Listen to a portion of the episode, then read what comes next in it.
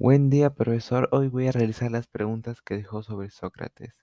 La primera pregunta dice, describe los rasgos más sobresalientes de la biografía de Sócrates. Pues él nació en Atenas, Grecia, en el año 470 a.C. y murió en el año 399 a.C. Ah, por no haber escrito una obra conocida, casi toda la información que se tiene sobre su pensamiento, vida y obra es por una boca de un famoso discípulo, Platón, quien lo convirtió en el interlocutor principal de la mayoría de sus obras. La segunda pregunta dice, ¿cuáles son las principales diferencias y similitudes entre los sofistas y Sócrates?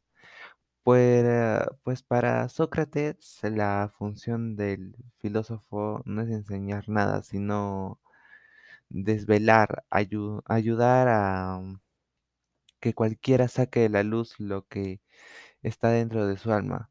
Mientras los sofistas se convertían en especialistas del saber, Sócrates proclamaba que, que solo sé, que solo sé que nada, nada no sé nada, pero mm, conviene ma- matizar la frase, pues. La tercera pregunta dice, ¿qué método, qué método utiliza Sócrates y en qué consiste?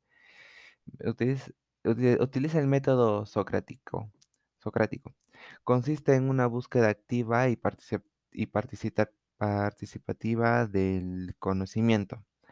La cuarta pregunta dice, ¿qué razones llevaron a Sócrates a, des- a despreocuparse de las cuestiones acerca de la naturaleza, cosmos? Sócrates cuestionaba todo acerca de la vida y de la naturaleza. Buscaba encontrar razones para describir lo que estaba a su alrededor y lo que enseñaba en su época. Gracias.